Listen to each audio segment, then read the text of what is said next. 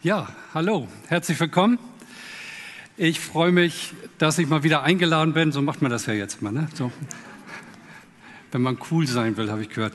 Ähm, ich habe mich gefreut, mal wieder hier zu sein, eingeladen zu sein. Herzlichen Dank dafür und ich schätze das sehr. War ja viele Jahre hier auch in der Gemeinde und äh, ja, habe gute Erinnerungen und freue mich, dass ich mit euch heute das Wort Gottes so teilen kann. Ähm, ich möchte gern so ein praktisches Thema mit euch besprechen. Und das habe ich überschrieben, und das ist ein Teil eines Textes aus der Apostelgeschichte. Man wird dir sagen, was du tun sollst. Man wird dir sagen, was du tun sollst. Und das stammt aus Apostelgeschichte 9. Und ich lese 1 bis 6. Das ist die Bekehrungsgeschichte von Paulus. Da heißt es, Saulus verfolgte noch immer mit fanatischem Hass alle Christen. Darum ließ er sich von hohen Priestern in Jerusalem ein Beglaubigungsschreiben für die jüdischen Gemeinden in Damaskus geben, die ihm beim Aufspüren von Christen behilflich sein sollten. Auf diese Weise wollte er die Christen ganz gleich, ob Männer oder Frauen, als Gefangene nach Jerusalem bringen. Kurz vor Damaskus umgab Paulus plötzlich ein blendendes Licht vom Himmel. Er stürzte zu Boden und dabei hörte er eine Stimme. Saul, Saul, warum verfolgst du mich? Wer bist du, Herr? fragte Saulus. Ich bin Jesus, den du verfolgst, antwortete die Stimme. Steh auf und geh in die Stadt. Und jetzt kommt dieser Satz. Da wird man dir sagen, was du tun sollst. Paulus war ein Typ, der wusste, was er tun wollte. Der hatte klare Vorsätze. Der diente Gott aus seiner Sicht und aus diesem, ja, aus dieser Haltung, aus dieser Überzeugung heraus war, ähm, war überzeugt, dass, dass die Christen irgendwie eingesperrt gehören.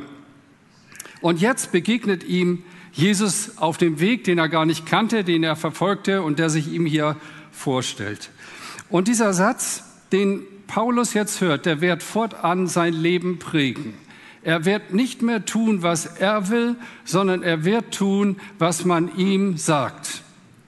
Es ist wie so ein, ein Leitmotiv, das über seinem Leben steht. Das ist typisch Christ. Also bis zum 6. Januar 1980 habe ich gelebt, wie ich das wollte.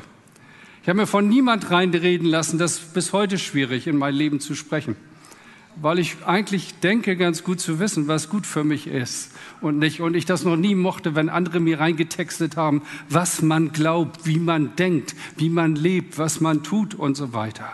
Also ich bin ein sehr selbstbestimmter Mensch. Aber als Jesus zu mir sprach, da kam dieser Satz auch als Überschrift in meinem Leben zur Geltung. Ich fing an zu fragen, Herr, was willst du denn, dass ich tun soll? Und nicht mehr, was will ich? Und das ist dieser uralte Kampf, der durch die ganze Bibel schon auch am Anfang der Bibel deutlich wird, mein Wille und Gottes Wille. Und diesen Kampf hat Jesus auch gekämpft, als er im Garten Gethsemane gebetet hat. Ja? Ähm, und auch da geht es um seinen Willen und den Willen des Vaters. Jesus sagt zu Petrus zum Beispiel, als du jung warst, da gingst du hin, wo du wolltest. Wenn du älter wirst oder alt wirst, dann wird jemand kommen und der wird dich bei der Hand nehmen und dich führen, wo du nicht hin willst. Schwieriges Thema. Man wird dir sagen, was du tun sollst. Und ich glaube, jeder von uns, der mit Jesus unterwegs ist, der merkt, ähm, dass Gott zu ihm reden möchte. Das ist eine neue Dimension, die dann in unser, unser Leben kommt. Und wir haben dann auch den Wunsch danach, klar geführt zu werden. Also nicht so ein Eierkram, sondern so wirklich Gottes Stimme zu hören, sich klar führen zu lassen. Und ich denke, wir haben auch Vorstellungen darüber, wie Gott redet und wie er uns auf unsere Fragestellung antworten soll. Das ist mein Thema heute.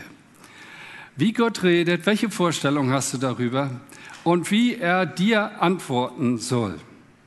Und auch ich bin mit so einem Bild aufgewachsen als junger Christ. Man sucht ja Vorbilder. Und ich weiß, in unserer Gemeinde war so ein zwei Meter großer Mann, der eignete sich für einen Basketball, würde ich sagen, und hatte eine dicke Hornbrille auf, sah furchterregend aus. Und er war erfahrener als ich und er sprach auch in mein Leben und so weiter. Und eines Tages hatten wir folgende Situation. Wir waren eingeladen zusammen zu irgendeiner Geburtstagsfeier, weiß nicht, ist schon lange her jetzt, ja.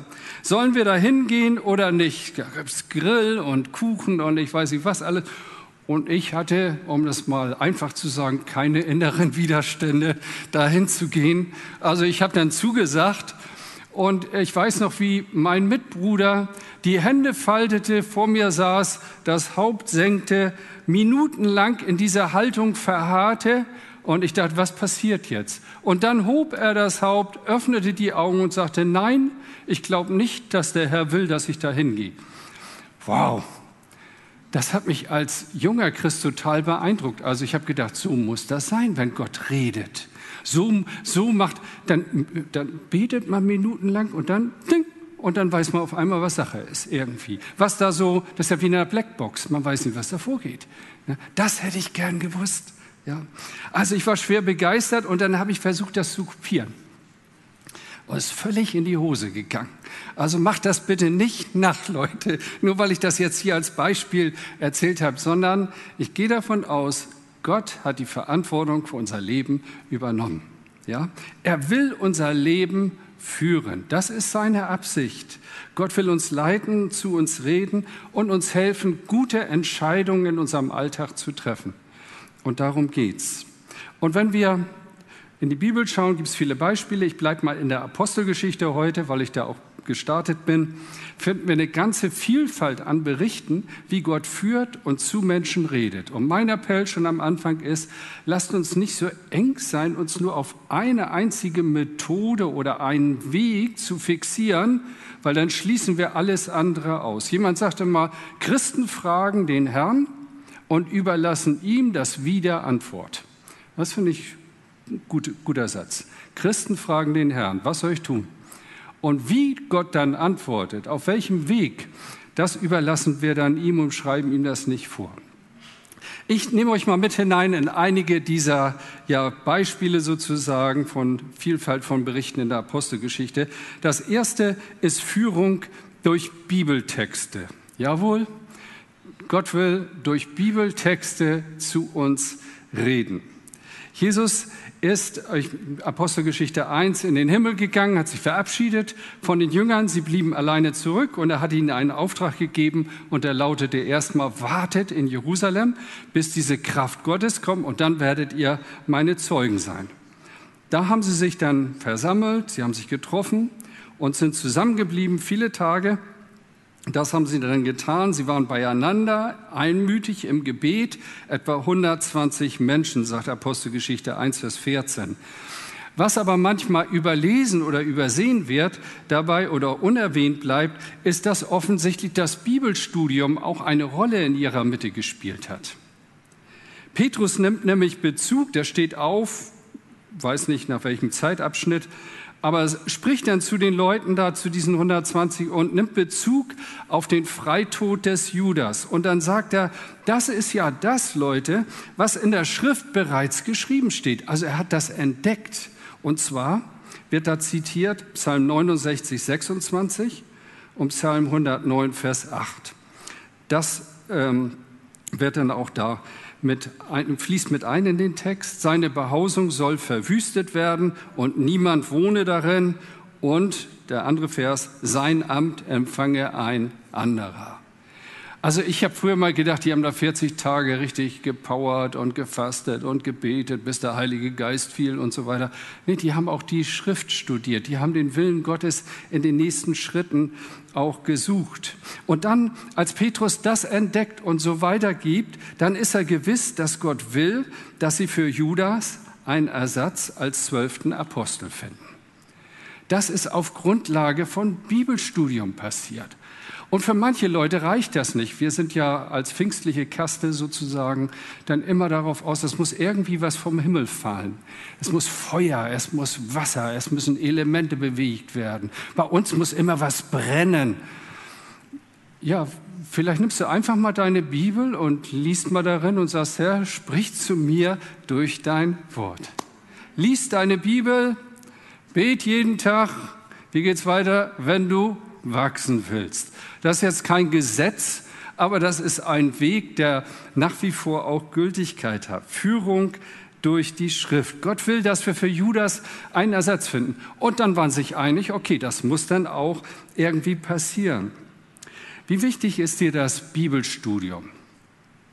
Ich meine nicht nur, ich sage immer, diesen geistlichen Keks in Form vom Kalenderblatt, den du morgens von der Wand reißt oder deinem kleinen Andachtsbuch, wo drei vorformulierte Gedanken sind, alles gut kannst auch gerne weitermachen. Aber es gibt noch mehr Leute. Steigt mal richtig in Bibeltexte ein.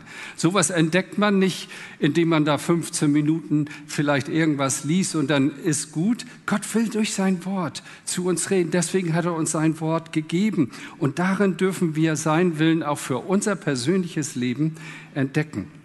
Und da, wo die Bibel uns Anhaltspunkte gibt, da sollen wir die auch ernst nehmen und müssen nicht noch was anderes erwarten.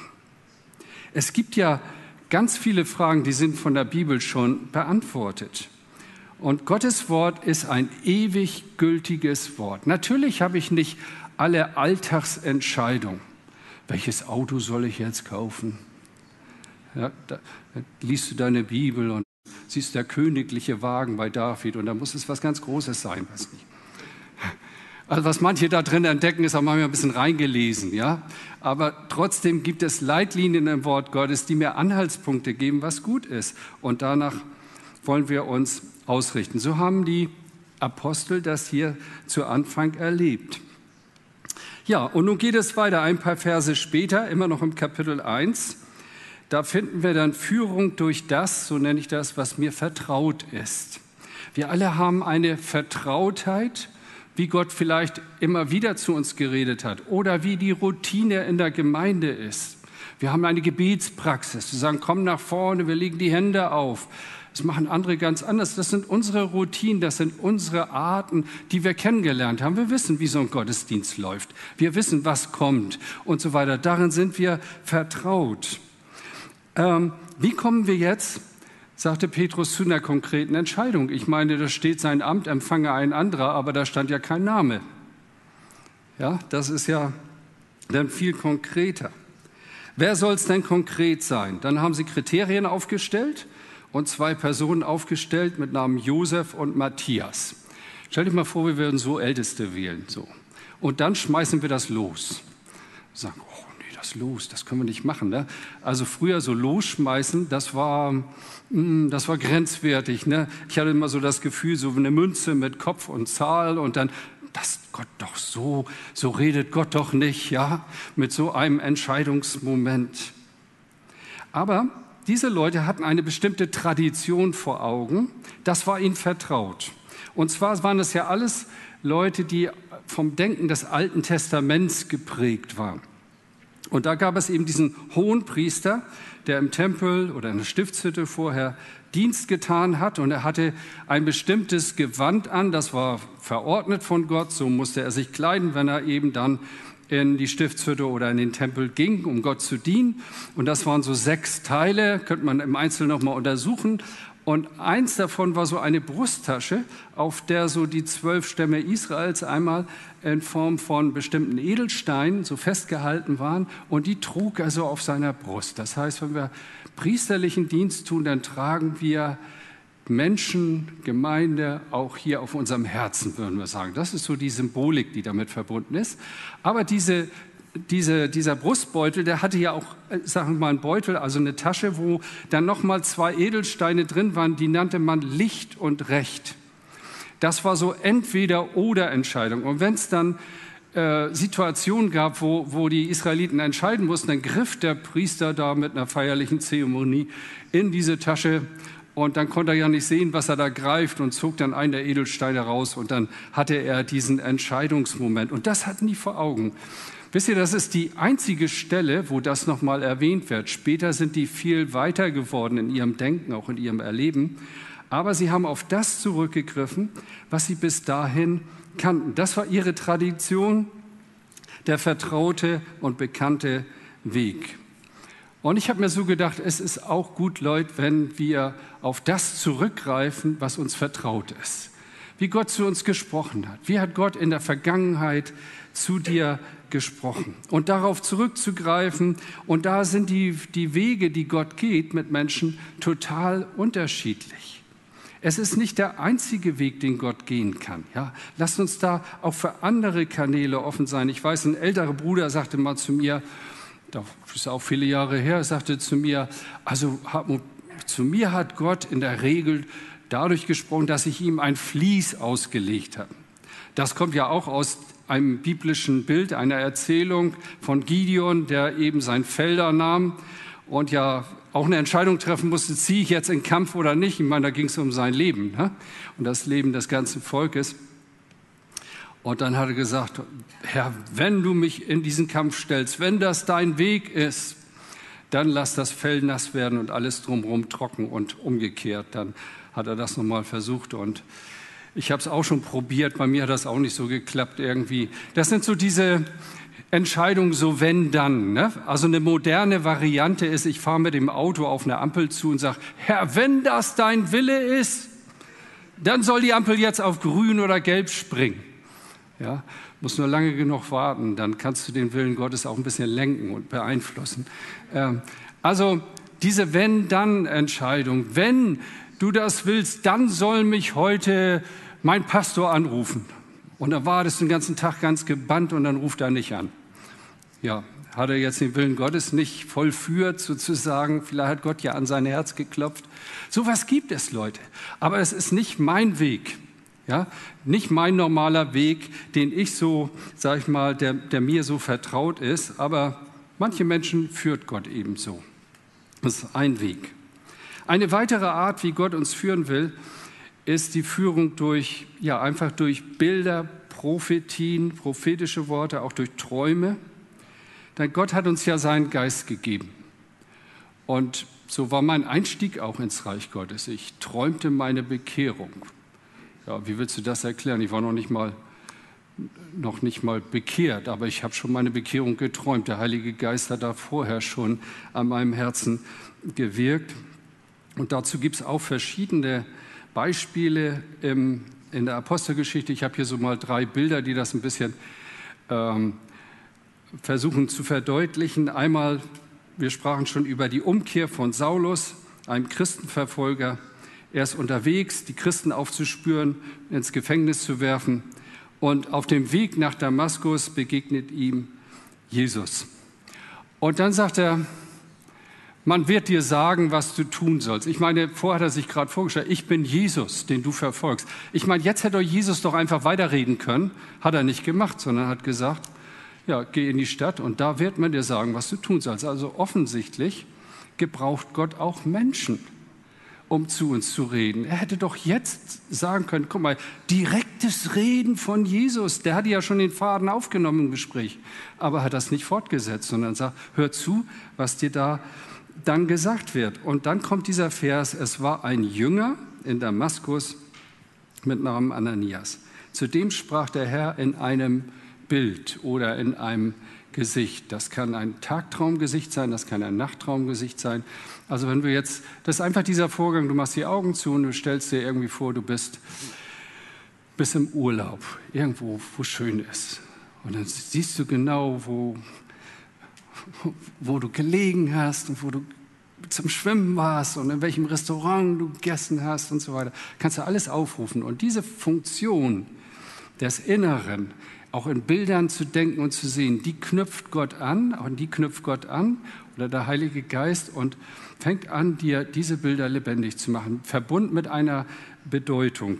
Und hier spricht, der, äh, spricht Jesus zu diesem Jünger Hananias.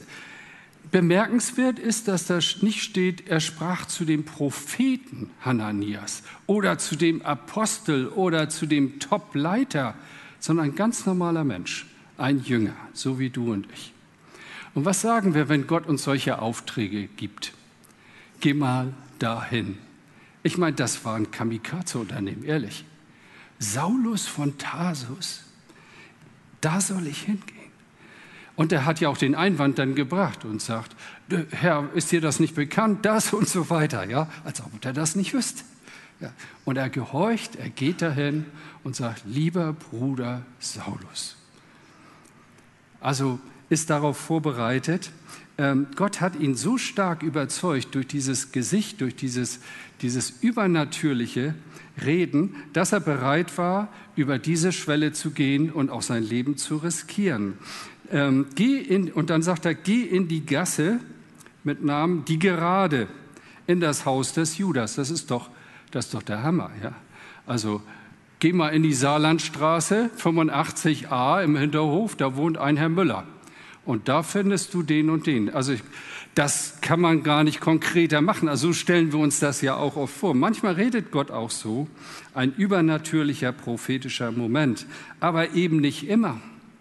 Viele Jahre später ist Paulus auf einem Schiff nach Rom, das zu kentern droht und niemand von der Besatzung weiß, was man da noch machen kann. Die schmeißen alles über Bord, um das Schiff leichter zu machen. Und dann kommt ein Engel im Traum nachts zu Paulus und sagt, Gott hat mir dieses, äh, dieses Wort gegeben, dieses Schiff wird nicht untergehen. Und genauso kam das dann auch. Auch Petrus hat sowas erlebt. Er betet auf einem Dach, Apostelgeschichte 10, und er sieht ein Bild mit diesem Tuch, mit diesen ganzen unreinen Tieren und so weiter. Der Himmel öffnet sich, eine übernatürliche Dimension. Und das waren für Juden alles unreine Tiere und die hat er nie gegessen. Er war auch angewidert von diesem Bild.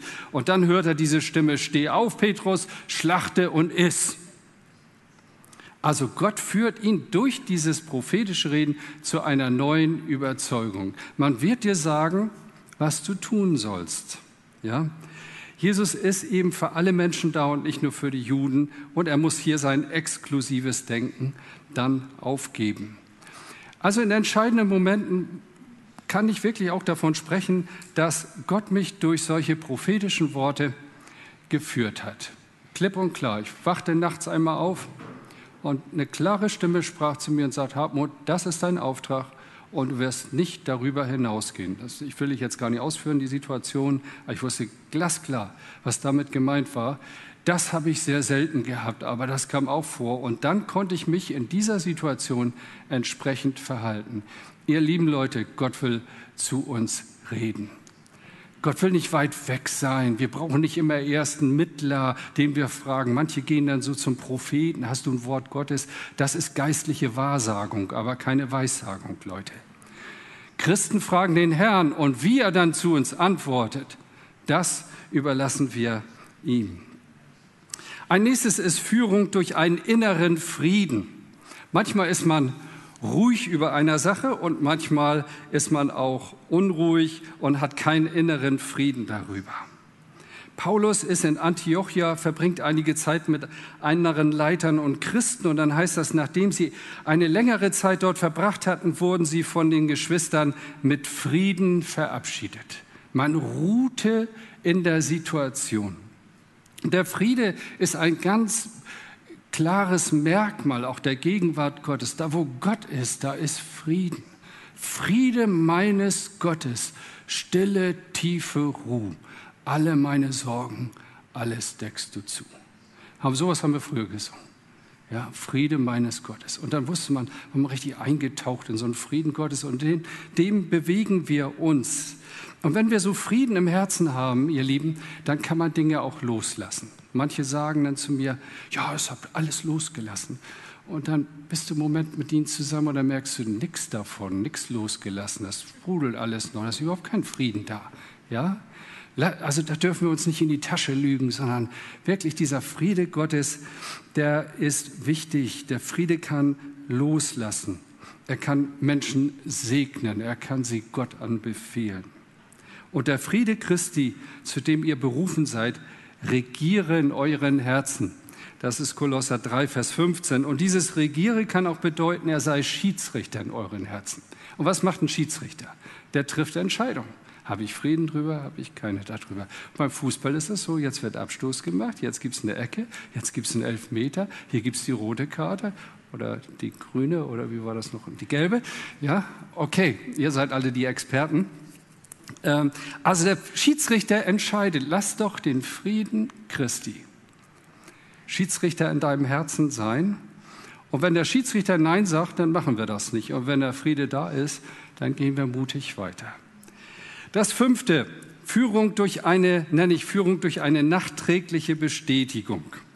In Apostelgeschichte 15 wird uns von einem Apostel-Meeting erzählt. Und da geht es um viele Fragen des jüdischen Glaubens und der Tradition und was die, was die Heiden alles beachten müssen, Regeln, Gesetze und so weiter.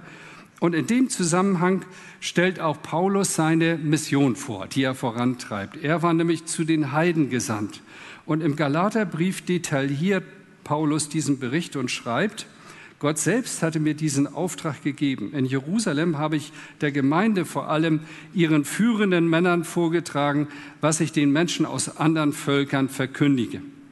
Ich wollte nämlich sicher sein, dass ich nicht vergeblich arbeite oder bisher gearbeitet hätte indem ich etwas anderes lehrte als sie. Alle Verantwortlichen stimmten meiner Arbeit zu. Das heißt, Paulus war in dieser Mission schon tätig geworden. Er ist den Weg schon gegangen. Aber ihm war wichtig, nachträglich auch die Bestätigung von den verantwortlichen Leuten zu haben. Ja? Ähm, das war für ihn wichtig. Und nicht immer haben wir, wenn wir uns von Gott führen lassen, gleich am Anfang immer eine klare Führung. Also ich muss hier ehrlich sagen, also manche denken immer, das ist immer ganz klar. Und wisst ihr, solche Leute, bei denen immer alles klar ist, die machen mir irgendwie Angst. Ja, der Herr hat das gemacht und der hat das gesagt und das. Und dann bist du auch mal unsicher? Ich weiß das oft nicht, ehrlich. Und manchmal muss ich mich bewegen und indem ich gehe, passiert das, dass hinterher eine Bestätigung kommt. Und dafür gibt es ein schönen Vers aus dem Buch Jesaja, den habe ich beim Bibelstudium entdeckt, da hat Gott auch zu mir geredet. Jesaja 30, 21, hört mal. Deine Ohren werden hinter dir her das Wort hören. Dies ist der Weg, den geht, sonst weder zur Rechten noch zur Linken. Wenn ich mit euch rede, dann rede ich von vorne. Ja? Also bevor etwas passiert. Wenn man hinter jemand herredet, nicht schreit, aber hinterher redet, dann hört, deine Ohren werden hinter dir her das Wort hören. Das heißt, du bist schon auf dem Weg gegangen und auf einmal kommt nachträglich die Bestätigung Gottes, geh weiter, das ist der richtige Weg, weich nicht davon ab. Das Wort der Bestätigung kommt hinterher. Seht mal, Gott hat so viele Wege, uns zu führen. Und einmal heißt es, Gott will uns nicht wie, wie, wie ein Ochsen oder wie, wie, ein, wie ein Pferd oder Maulesel führen und uns das Zaumzeug hier reinlegen. Und habt ihr mal was für eine Gewalt da drin? Die ganze Zeit reißt da einer rum und der Gaul will nicht so funktionieren. So ist es bei Gott nicht. So will er dich auch nicht führen, sondern was er, ich will dich mit meinen Augen leiten.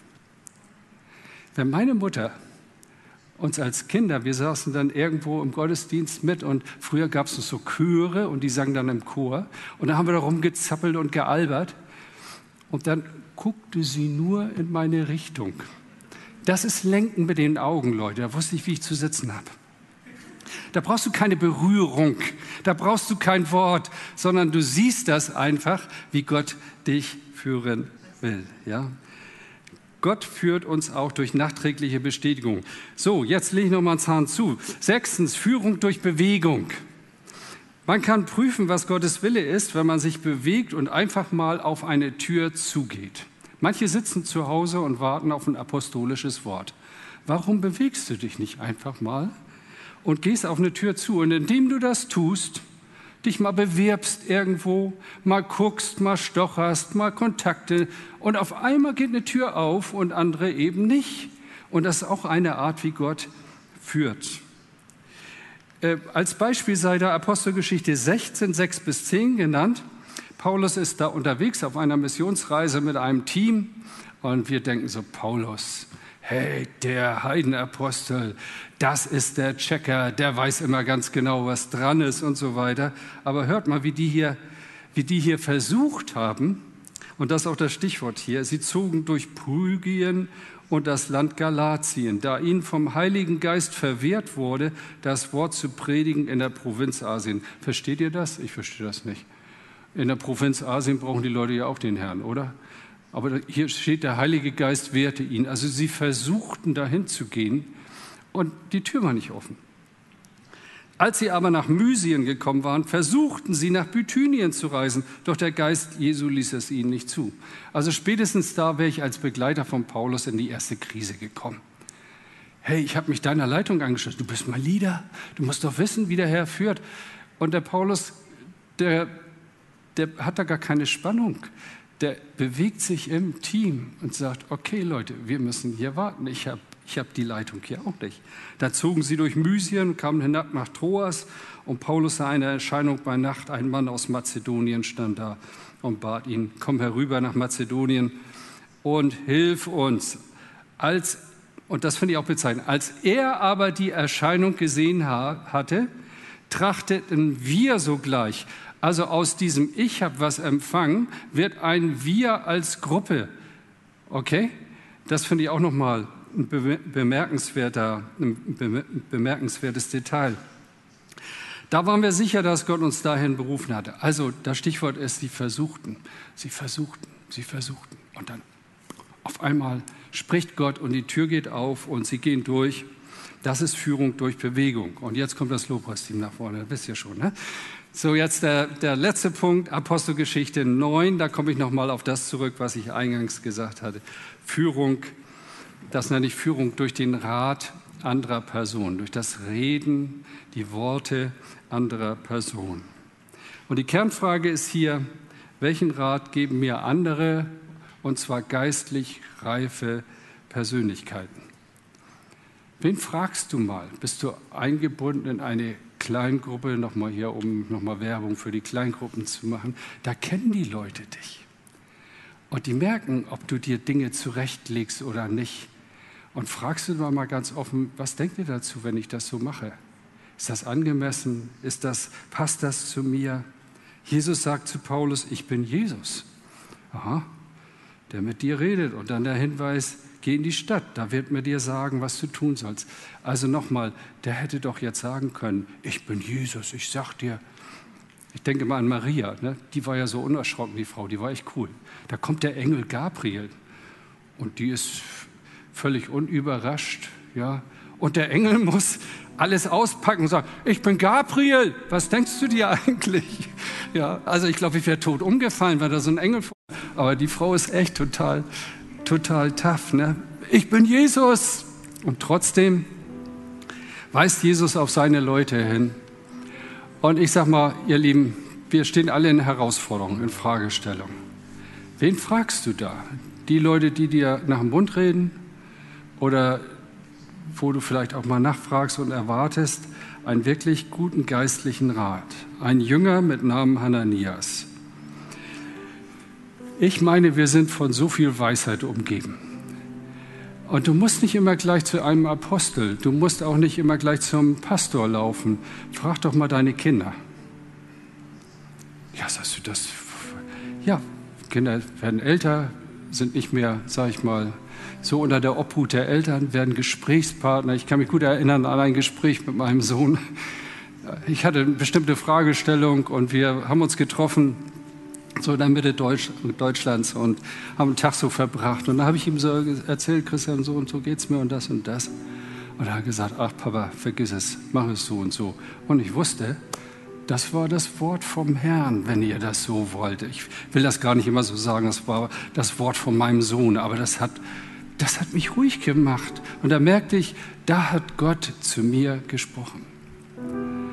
Wisst ihr, nicht nur die Eltern sagen den Kindern was, sondern auch umgekehrt. Nicht nur die Älteren sagen den Jüngeren was, sondern manchmal haben auch die Jüngeren eine Menge Lebensweise. Ich bin total begeistert von den jungen Leuten, ehrlich auch mit welcher Hingabe, mit welcher Reife manche schon unterwegs sind, da mal hinzuhören, mal dieses Wort Gottes auch auf diese Art zu empfangen und nicht nur immer mit Feuer, Wasser und Elementen und da muss immer irgendwas brennen, sage ich, ne, bei uns.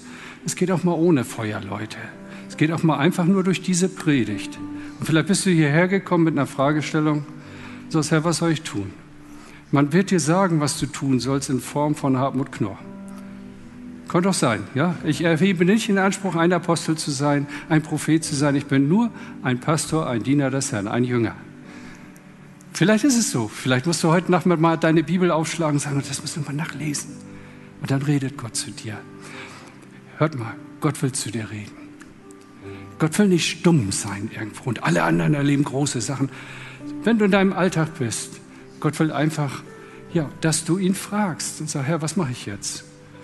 Und dann bedienst du dich dieser Instrumente, die du heute kennengelernt hast. Und ich wünsche euch eine Menge guter Erfahrungen damit. Gott segne euch. Amen.